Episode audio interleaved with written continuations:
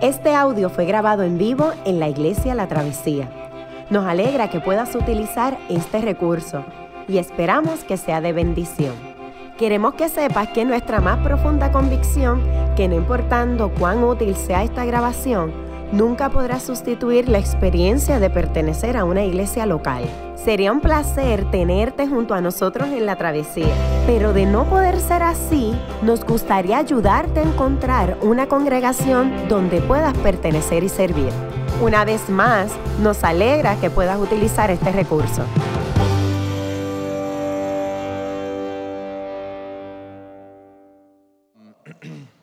Estamos comenzando una nueva serie de sermones sobre el libro de los Efesios y me siento muy entusiasmado porque esta carta es una de las más magistrales y hermosas en todo el Nuevo Testamento. Y por un lado les dará a conocer una de las teologías más profundas que, que pueden encontrarse en la Biblia. Y por el otro lado, la enseñanza será extremadamente práctica. Va a abordar temas de suma importancia como el matrimonio, cómo criar nuestros hijos, ah, nuestra vocación, cómo resolver diferencias. Creemos que esta carta antigua que Pablo le escribió a, las iglesias en Éfeso es lo que necesitamos escuchar hoy. Y, déjame darles información de antecedentes históricos para eh, ayudar a entender el contexto. Luego de que Pablo tuviera un encuentro eh, con el Cristo resucitado, su vida cambió para siempre. Fue comisionado para llevar las buenas nuevas de Jesucristo a las fauces eh, del imperio romano entre los gentiles hizo varios viajes misioneros, muchos de los que están documentados en el libro de los Hechos. En su tercer viaje misionero, paró en la ciudad de Éfeso, lo que hoy día es Turquía. Y allí estuvo por un periodo de dos a tres años. Y puedes leer eh, esto en el libro de Hechos capítulo 19. Éfeso era una de las ciudades más prósperas y exitosas del imperio romano. Y hoy en día todavía se pueden ver las secciones en las que las calles estaban hechas de mármol. Éfeso era una ciudad ah, portuaria que marcó el comienzo de la ruta de la seda que culminaba en China. Éfeso atraía todo tipo de religiones diferentes debido a su grandeza y riqueza. De hecho, una de las siete maravillas del mundo, el templo de Artemisa, reside en Éfeso. Todavía al día de hoy se pueden visitar esas ruinas. Había una foto, pero it is what it is.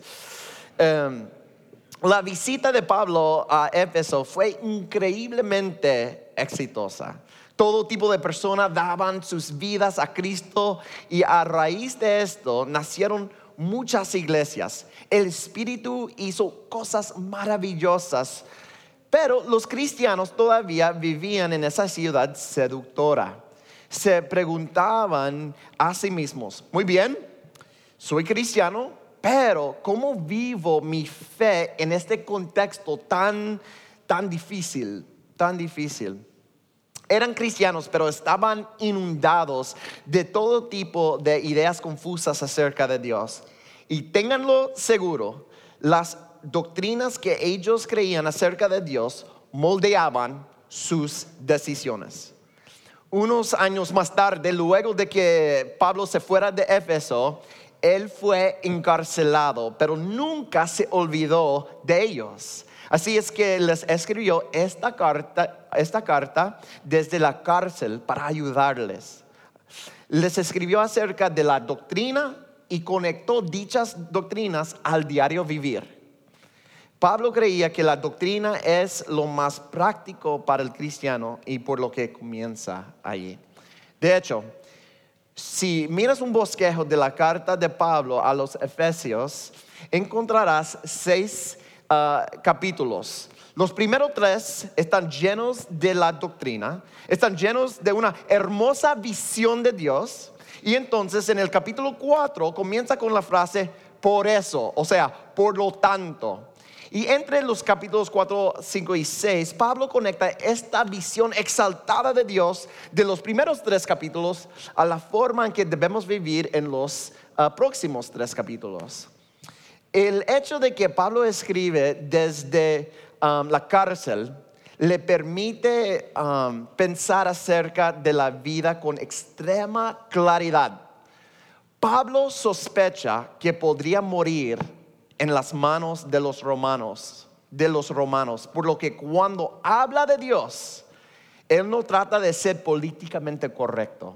Promueve a Dios como el soberano absoluto y supremo sobre todas las cosas. Y quiero decir, todas las cosas. Pablo no tiene pelos en la lengua, por lo que si no te hace sentir incómodo, entonces no estás leyendo cuidadosamente. Déjame prepararles para lo que están a punto de escuchar. Pablo dirá en términos muy claros que Dios te ha predestinado desde antes la fundación del mundo para que le pertenezcas. ¿Sabes lo que significa la palabra predestinación? Yo hice todos estudios de griego y eso es lo que significa.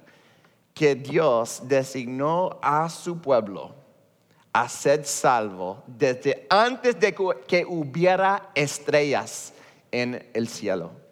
Ahora bien, para los oyentes modernos, esa es comúnmente una pastilla bien difícil de tragar, de tragar. Pero para la gente antigua eh, eso no era tan difícil. La mayoría de la gente creía que si Dios existía, pues por supuesto eh, está en control de todas las cosas. Los humanos nunca podrían ser iguales a Dios ni someterlo a nuestra voluntad. Pero las cosas han cambiado. Ahora tenemos mucha más confianza en nuestro poder de razonamiento pensamos en el libre albedrío como la virtud humana más importante. Nos vemos a nosotros mismos como completamente autónomos, totalmente aislados de fuerzas externas, completamente libres para trazar nuestro propio destino. Para que conste en récord, Calvino, Juan Calvino, no inventó el concepto de predestinación él solo dice lo que la Biblia dice, así como hizo Lutero y antes de él Aquino y antes de él Agustín. Si alguna vez conociste a alguien que usó esta doctrina para herir gente, lo siento de todo corazón. Claramente, ese tipo de personas no tienen la menor idea de la humildad absoluta que esta, que esta doctrina demanda de nosotros. Lo que ocurre, es que la gente joven abre sus ojos a la fe reformada y les, y les está, es tan profunda y, y bien pensada, le permite a la Biblia decir lo que quiere decir y entonces estos jóvenes están armados con teología pero no tienen ninguna sabiduría y a veces actúan como imbéciles. Y esto sí ocurre. Y ninguna persona aquí justificará ese tipo de comportamiento. ¿Ok? Pero escucha atentamente. Hoy quiero que le permitas a Pablo decir lo que quiere decir. No tenemos que dar piruetas explicativas dejemos que la palabra de Dios nos lleve fuera del centro de nuestra realidad. Esta vida no gira alrededor nuestro, gira alrededor de Dios. La palabra de Dios quiere arrebatarnos de nuestra visión egocéntrica del mundo y realidad. Esto no ocurre sin resistencia. A veces la gente refuta diciendo, Ustedes los reformados siempre quieren encajonar a Dios. Y yo he comprobado que es exactamente lo opuesto. Un teólogo dice, la razón por la, que tenemos distintos tipos de teología en el mundo es porque existen diferentes capacidades para el misterio. Si tienes una alta capacidad para el misterio, vas a dejar que la Biblia diga lo que dice. Si no la tienes, te sentirás incómodo cuando dice cosas que aparentan ser irracionales desde tu punto de vista. El encajonar es aceptar o rechazar un pasaje bíblico basado en si concuerda con tus ideas de antemano acerca del mundo. Ahora bien, cuando tienes una alta capacidad para el misterio, dejas que la Biblia hable en sus propios términos. No te sentirás la presión de resolverlo cuando sea difícil de entender. De hecho, estos son los momentos que son tan misteriosos que te dirás a ti mismo, ese tiene que ser cierto. Eso no puede ser de una religión inventada por el hombre. Nosotros no habríamos escrito la, realidad de esta manera. Jamás. Y déjeme decirle cómo, esto todo termina. El crear en la supremacía absoluta de Dios es una forma increíblemente esperanzadora de vivir. Si estás aquí y estás explorando uh, el cristianismo, mi oración es que estarás lleno de un tipo de esperanza que nunca has experimentado antes en tu vida. Pablo no escribió esto para confundir, lo escribió para brindarte paz consuelo, regocijo. Ok, esto ha sido una larga introducción, pero siento que es importante prepararte para el texto que estamos a punto de leer juntos. En estos versos introductorios, Pablo comenzará con un saludo a las iglesias en Éfeso. Él les deseará gracia y paz que Dios nuestro Padre y Señor Jesucristo les concedan gracia y paz. Y en efecto, son esas dos palabras las que nos van a ayudar en el estudio de este pasaje. Entonces, en reverencia a la palabra del Señor, por favor, pongámonos de pie.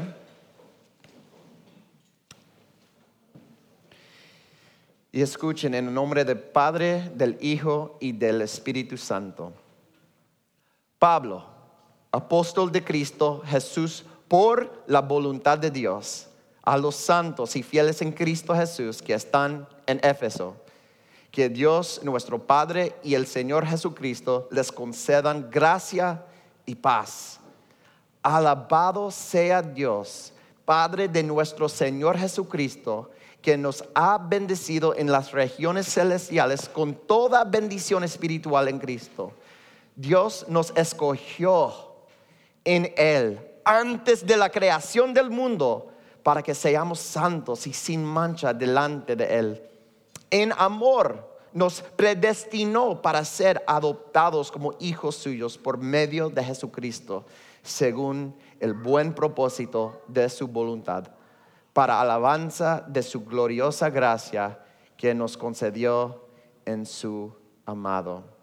Oremos, Señor, qué palabras duras y dulces a, su vez.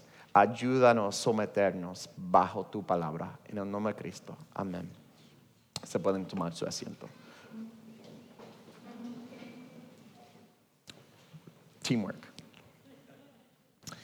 La carta comienza con el saludo acostumbrado. Pablo dice que él es un apóstol de Cristo Jesús y esto significa que Pablo ha sido nombrado por Jesús Um, para hablar en el nombre de Dios con autoridad. Cuando Pablo habla como apóstol, debe ser recibido como escritura. Pablo no te está ofreciendo opiniones. Ahora, si una persona en nuestra cultura contemporánea utiliza el título apóstol, como el apóstol Ronnie, sal huyendo de ahí tan rápido como puedas. No hay más apóstoles y ningún hombre puede hablar con la autoridad de los autores del Nuevo Testamento. Pablo le escribe a los santos eh, en Éfeso. Y no sé cómo, qué piensas cuando Pablo usa la palabra santo, pero esto no significa que la persona es moralmente perfecta. Pablo habla sobre los cristianos, personas que han sido puestos aparte, personas que han sido separadas para vivir de manera diferente a su cultura. A estos santos él les saluda diciendo gracia y paz. Pablo desea que estos cristianos cristianos experimenten profunda gracia y paz. Y lo que sigo, sigue son los versos de 3 a 14. En el griego, de 3 a 14, esta es una oración sumamente larga y eso no es buena gramática. Así que, ¿por qué Pablo lo hace? Porque se envuelve tanto en estos hermosos pensamientos acerca de Dios que por ahí lo sigue. Él desea que ellos experimenten gracia y paz y, de él surge una, una explosión de pensamientos exaltados sobre Dios. Y la, eh, la, próxima semana vamos a continuar estudiando los versos de 3 a 14. Así que por hoy quiero que limitemos nuestro enfoque en la esencia de la idea de predestinación, ya que es súper sensible pastoralmente pero es que nos ofrece un ancla de gracia y paz. So, primero quiero que consideremos la gracia que Él desea experimentemos. Ok, en el verso 3, Pablo dice, alabado sea Dios quien nos ha bendecido en Cristo con toda bendición espiritual. Pues, wow, ¿cómo fue que eso sucedió? Él explica esto al decirle a los creyentes en Éfeso que Dios, verso 4, nos escogió en Él desde antes de la fundación del mundo. Y Él continúa explicando, en amor nos predestinó.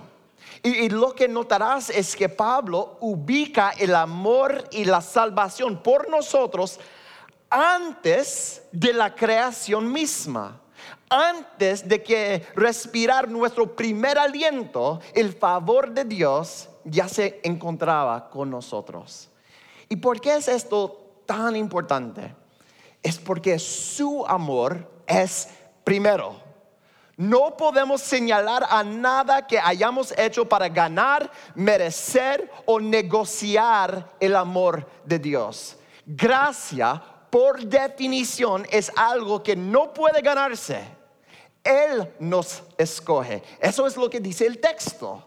Ahora, si le permites, el texto puede ser la doctrina más consoladora posible, pero tienes que experimentarla.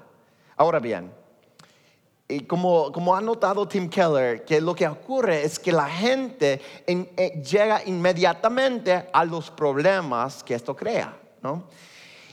pero pensemos sobre esto porque deseo considerar nuestras, nuestras objeciones emocionales. Ok, mira, ¿por qué eres cristiano? Tú dices, escojo a Dios. Y todos podemos entender esto desde nuestra perspectiva o punto de vista limitado. Nos debemos arrepentir, debemos creer, pero desde el punto de vista de Dios que se expresa en el libro de Éfeso, eh, de Efesios, tú escoges a Dios porque Dios eh, te escogió a ti primero, desde antes de la fundación del mundo. Ahora, alguien podrá insistir, no me gusta este punto de vista, yo escojo a Cristo libremente. Y cuando haces esto, algo está ocurriendo profundamente en tu espíritu en formas que posiblemente no puedas identificar. Verás, en ese momento estás insistiendo que hay algo en ti que te hace mejor que la gente que no cree. Ahora, yo sé que no lo decimos de esa manera, pero ese es el resultado de esas expresiones. Eh, R.C. Sproul, el gran teólogo, ilustra ese punto a través de una conversación que sostuvo con uno de sus estudiantes. Si te pregunto, ¿por qué eres cristiano? ¿Por qué tienes todas estas bendiciones espirituales? La primera respuesta es porque recibí a Cristo en mi corazón. Tremendo. Próxima pregunta. ¿Por qué tú recibiste a Cristo y otros no? Bueno, yo confesé mis pecados. Ok. ¿Por qué confesaste tus pecados y otras personas no? Bueno, porque yo me humillé ante Dios. Bien, ¿por qué tú te humillaste y otras personas no? ¿Ves hacia dónde se dirige esto? Al final del día, tienes que señalar algo dentro de ti. A lo, mejor eres más humilde que otras personas, a lo mejor eres más sensible espiritualmente, a lo mejor tienes la mente más abierta que otras pero es alguna característica en ti que otra gente no tiene, lo que te hace superior a ellos en ciertas formas. A lo mejor dices, no estoy diciendo que soy mejor que nadie, pero solo que creí. Lo cierto es, todavía descansas en algo dentro de ti que otros no tienen, lo que te hizo cristiano. Pero la doctrina de predestinación nos obliga a decir, por la gracia de Dios soy lo que soy. Y es asombroso. No puedo señalar a nada dentro de mí. ¿Ve? Ahora bien, algunas personas no necesitan convencerse de esto, que esto es cierto. ¿Conocen a John Newton, el autor de Amazing Grace, o en español, Sublime Gracia? Antes de convertirse al cristianismo, él era un traficante de esclavos.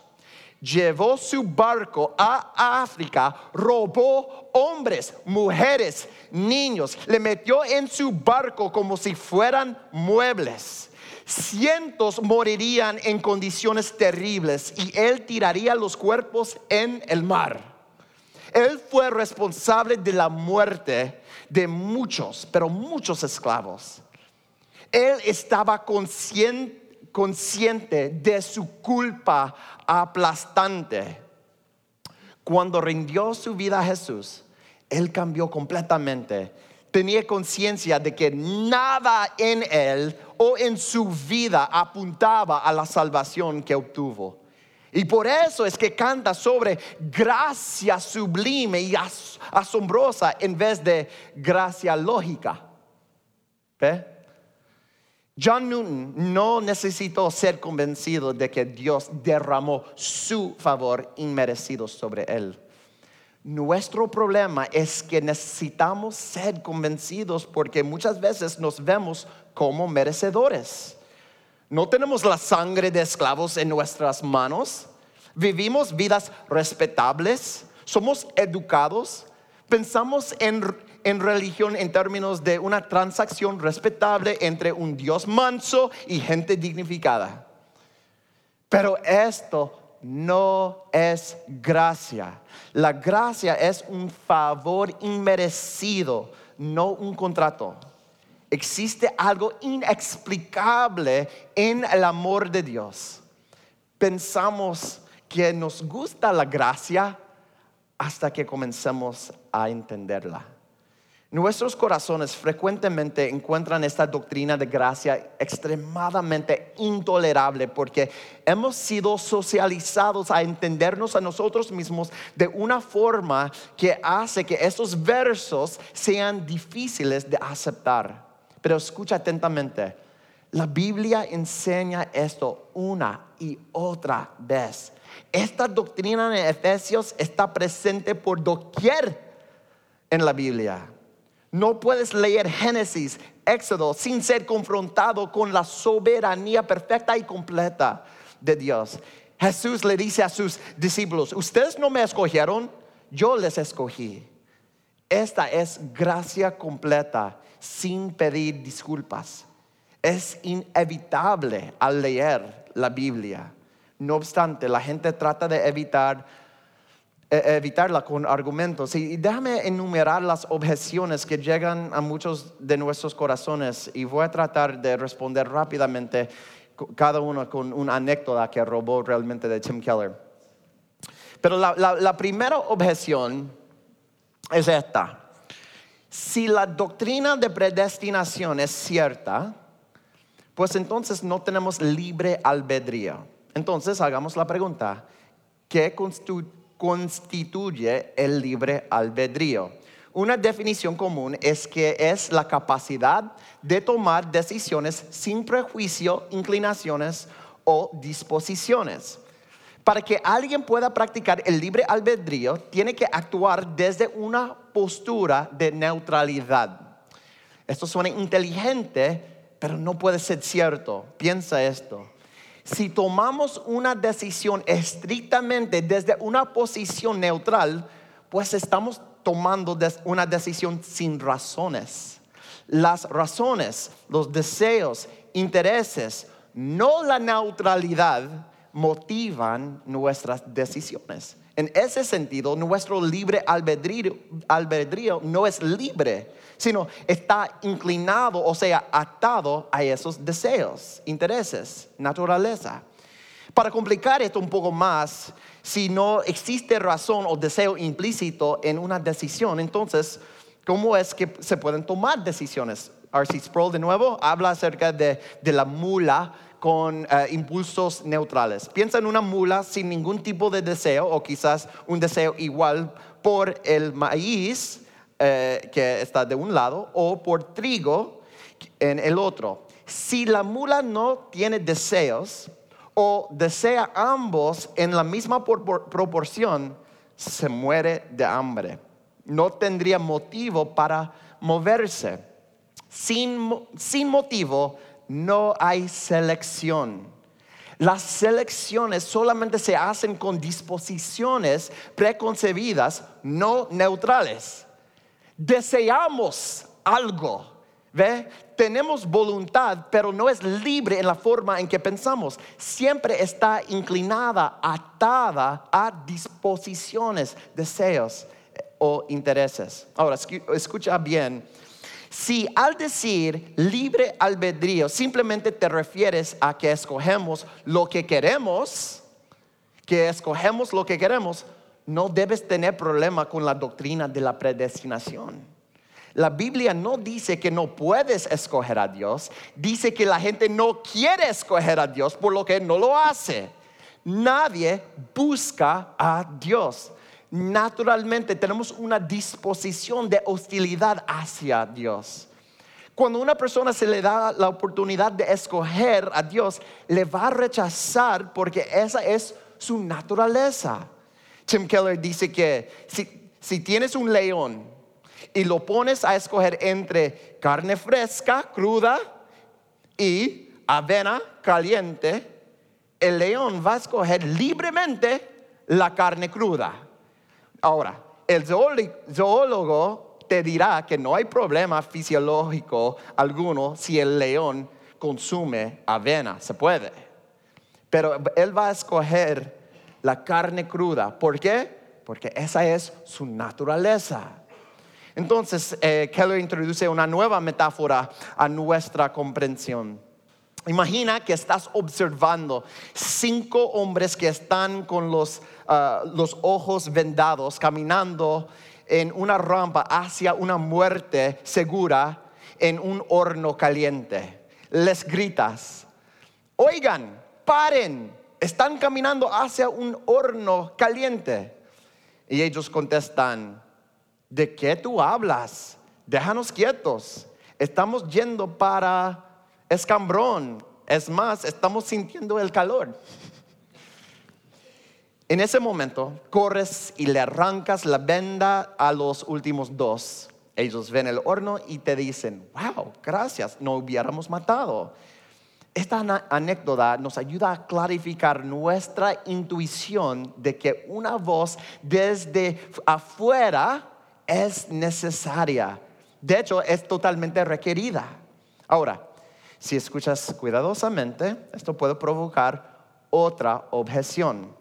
Algunos están, estarán inclinados a decir que es injusto, injusto que Dios escoja a algunos y no a otros. Y esta objeción a lo que es justo descansa en asumir que todos merecen ser rescatados por Dios. Considera otra, otra anécdota. Imagina que eres un estudiante universitario en un grupo, un club universitario de 10 personas. Llega una gran recesión por lo que no tienes dinero para vivir. Tu grupo universitario, tu club hace un plan para robar un banco. Y tú dices, muchachos, esto no está bien. No podemos, no debemos hacer esto. Te dicen, cállate, lo vamos a hacer. Así que van y el plan les sale mal, matan a una guardia de seguridad, los atrapan y son condenados a muerte y los ejecutan. Ahora, imaginan eh, un segundo escenario en el que mientras el grupo camina al banco para hacer el robo, tú sigues a dos de tus amigos y con un bate los noqueas y los sacas de ahí. No, ellos no participan violentaste sus deseos y ellos recibieron misericordia. Pero los otros ocho están condenados a muerte y reciben el juicio que es justo de acuerdo a sus decisiones libremente que hicieron. Si tuvieras un encuentro sincero con Jesús, una pequeña parte de esa anécdota resuena cierto, La gente con vida eterna sabe que hubo una fuerza exterior persuadiendo sus corazones a una relación de amor con Dios. Ahora bien, eso nos trae a una objeción adicional. Algunos refutarán diciendo, si Dios predestina todas las cosas, entonces, ¿por, hacer, ¿por qué hacer cualquier cosa? Algo. ¿Por qué hacer nada si toda la historia está predeterminada? Y esta objeción está llena del tipo de suposición utilitaria que nunca va a satisfacer nuestros corazones. Si pensamos en esto un poquito, y gracias por la atención, vemos como esta no es una objeción satisfactoria. Aquí otra anécdota. Imagina que mi familia y yo queremos escapar del calor del Caribe, así es que alquilamos una cabaña de madera en, Montana, al norte, Canadá, qué sé yo. Y le digo a Maika, mi hijo, mi hijo, necesitamos ir para afuera y cortar madera para la chimenea. Esta cabaña es vieja y no tiene calefacción y moriríamos si no tenemos el calor. Eh, la chimenea es todo lo que tenemos. Sal y piensa cortar madera y yo te alcanzo. Maika piensa, mira, papi sabe cómo cortar madera, él lo va a hacer. Ciertamente no va a dejar que nuestra familia muera congelada. Entonces, cuando yo regreso, Maika no ha hecho nada. Y le digo, oye, ¿qué, ¿qué, pasó? A lo que él responde, bueno, papi, yo sabía que si no cortaba la madera, tú lo vas a hacer, hacerlo de todas formas. Y como me di cuenta de que no dejarías que la familia muera, perdí toda motivación de actuar. Esta lógica es buena o mala? Es mala, ¿por qué? Porque Maika insiste que el único incentivo legítimo para cortar la madera es el miedo a que él y la familia mueran. Pero no debe ser su incentivo ser algo diferente? Por supuesto que Micah tiene un padre con la destreza y amor de hacerse algo de la familia si él no lo hace. Y, si Micah mete las patas, su familia no va a morir. Así que yo digo, Micah, yo quiero trabajar contigo, quiero, yo, yo quería que aprendieras de mí, que fueras un poco como yo en esta forma y para que me complacieras definitivamente no quería que tuvieras la presión de que alguien moriría si hacías un mal trabajo, pero en serio, ¿cuál fue tu motivación? Si el único incentivo de Micah era miedo de que su familia muera, tenemos un problema mayor, ¿no? ¿Ve? Si dices que la gracia soberana de Dios hace que todo esté bien o fijo y por lo que te quita todo incentivo de actuar, pues ¿Cuál es tu motivación para empezar? Miedo.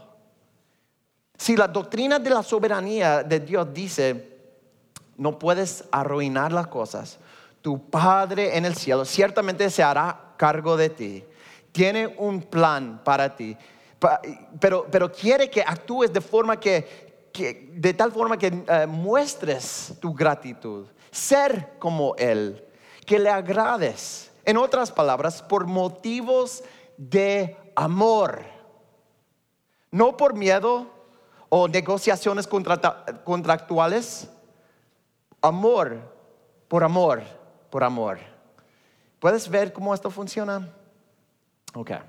Ahora bien, hay una objeción adicional, pero es una objeción para todas las perspectivas, no solo a la gente que cree en Efesios al pie de la, al pie de la letra. En aquí va. ¿Quiere Dios que todos sean salvos? Sí, la Biblia dice, lo, lo dice que sí. ¿Es Dios poderoso como para salvar a todos si lo quisiera? Sí, la Biblia lo dice así. Entonces, ¿por qué no lo hace? No sé. Es un misterio. Algunos tratan de ofrecer una respuesta diciendo, bueno, Dios nunca va a violentar el libre albedrío de ninguna persona. Bueno, si esta es tu respuesta, parece superficial por amor a lo que es bueno, insultanos, violenta nuestro libre albedrío. Creo que de eso nos recuperaremos en la eternidad. Esa no puede ser la razón de Dios. Dios tiene una razón para escoger a algunos y no a otros, pero nosotros no la conocemos. Es un misterio. No sabemos quién es o no salvo. No tenemos acceso a esa información. Pero si existe alguna inclinación en nuestra alma hacia Dios, es porque Dios pone ese deseo en ti. No por algo dentro de ti. Es por la misericordia del corazón de Dios.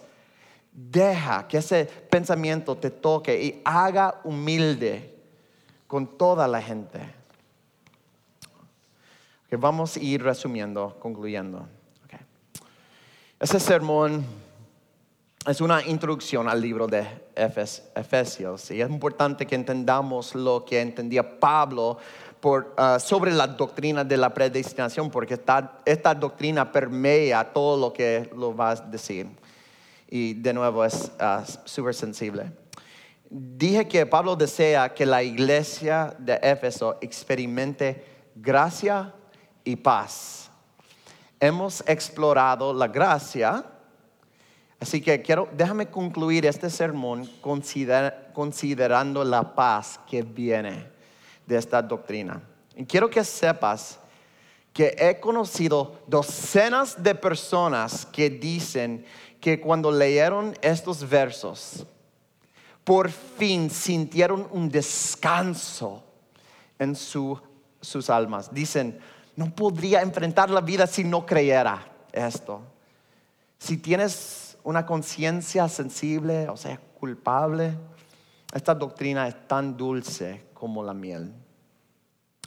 Cuando John Piper, un pastor en los estados, se unió a su iglesia, él la estaba llevando por un cambio teológico, o sea, la estaba convirtiendo más reformada. Y una de las damas era particularmente crítica de él, pero junto con su esposo, ninguno de los dos se perdía un domingo. Resulta que Piper estaba predicando una serie de los profetas ah, menores y le tocó predicar sobre Malaquías. el concepto que organiza Malaquías es esta línea, que he amado a Jacob y a Esaú Esaú aborrece. Y como se podrían imaginar, esto requiere una gran sensibilidad pastoral porque enfrenta la doctrina de predestinación. Pues John Piper estaba orando para que el sermón fuera edificante. Su iglesia tenía dos servicios y luego de que el primer servicio terminara, se enteró que el esposo de la, de señora murió esa mujer. Habían pasado esa misma mañana en el hospital, pero él había muerto. En el segundo servicio oró por esa señora y justo antes de comenzar a predicar vio a la señora entrar al santuario. Entró a la iglesia minutos luego de que muriera el esposo. Y ese era el tipo de sermón de la soberanía de Dios que no le gustaría a esta señora. Por lo que Piper comenzó a hacer una serie de, cálculos mentales, pero decidió tan reverentemente como le era posible continuar predicando el sermón que había planificado.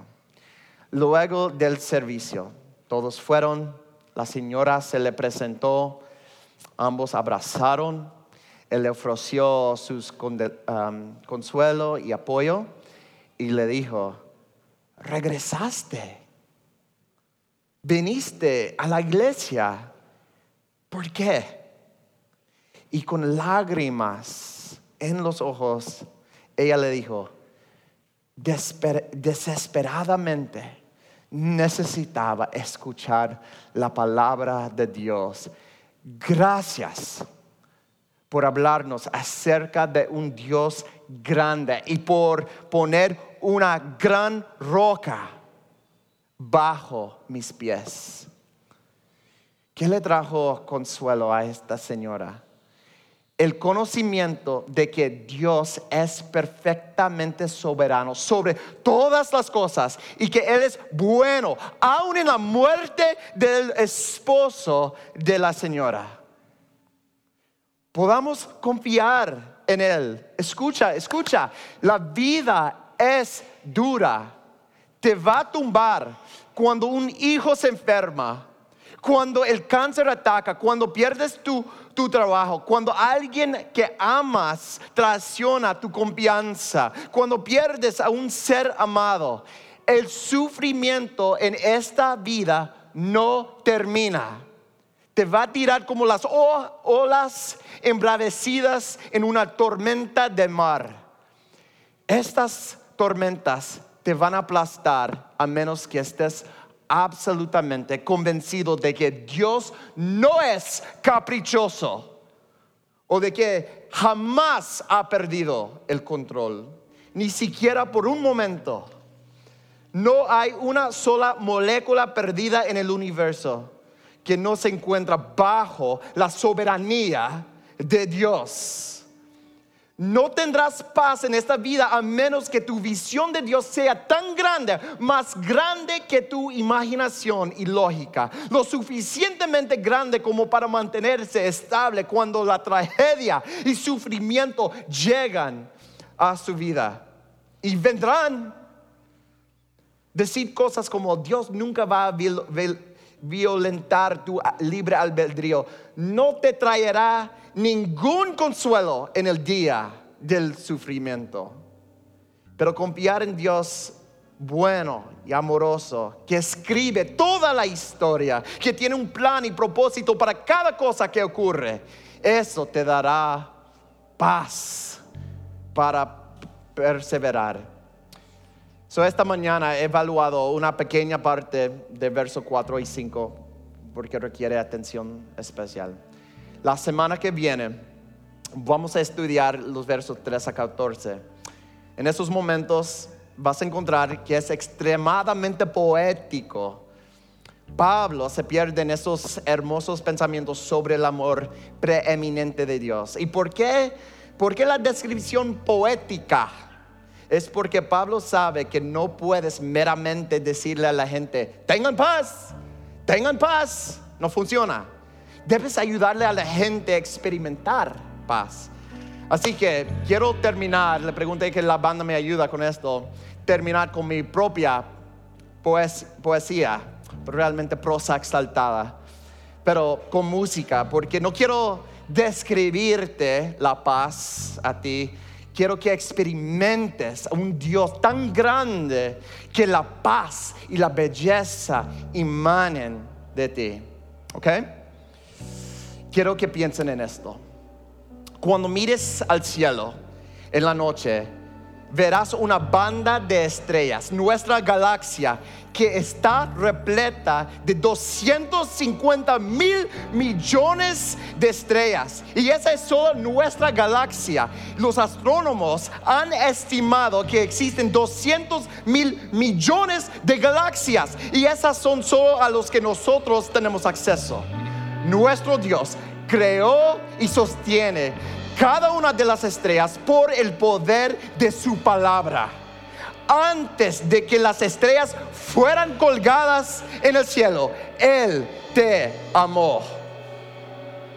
Cada átomo, cada molécula, cada ola que ha tocado una playa arenosa, cada rey que se ha sentado en un trono, cada insecto que haya existido, aun esos muy adentro del Amazonas, cada pájaro que ha tocado el pico más alto, aun el monte Everest, que se destaca imponente en la tierra a 29 mil pies de altura cada pez que ha recorrido la parte más profunda del mar, en el estrecho de Mariana, a 36 mil pies bajo el agua, estrecho en el cual el monte Everest cabría y todavía habría una milla de agua cubriéndole.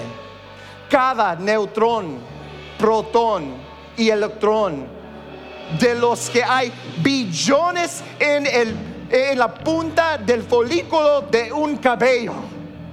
Cada parte de la creación le debe a Dios reverencia y adoración. El más inteligente de los matemáticos, el poeta más romántico, el político más astuto, el sociólogo más perspicaz. Ninguno puede pararse frente a Dios y decirle, ¿qué es lo que hiciste? Su sabiduría es infinita y perfecta. Todos los libros que se han escrito, cada palabra en, la biblioteca del Congreso de Washington, D.C., es como un libro de niños si se compara con el conocimiento infinito de Dios cada 100 años, 7.53 billones de personas nacen y 7.53 billones de personas mueren, cambiando completamente la composición de este pequeño planeta, desapareciendo como una sombra al atardecer.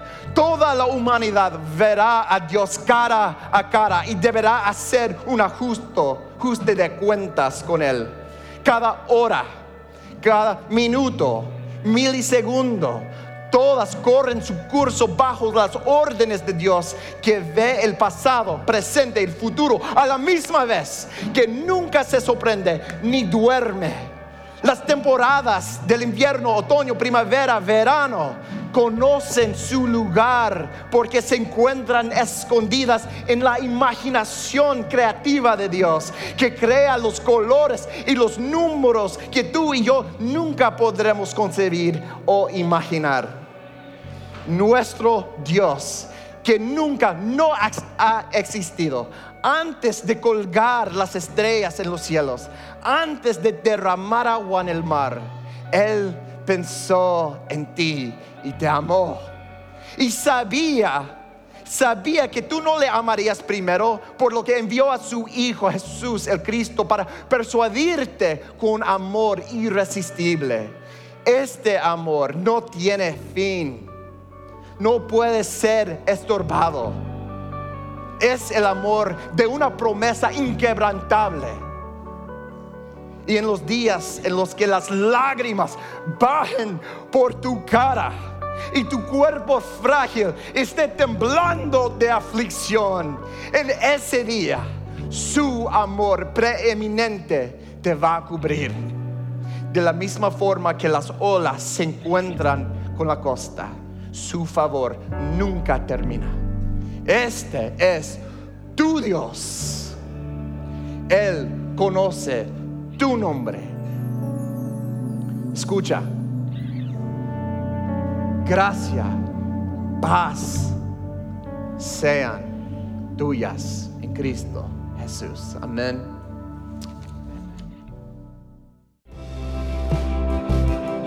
Qué bueno que pudiste escuchar esta grabación.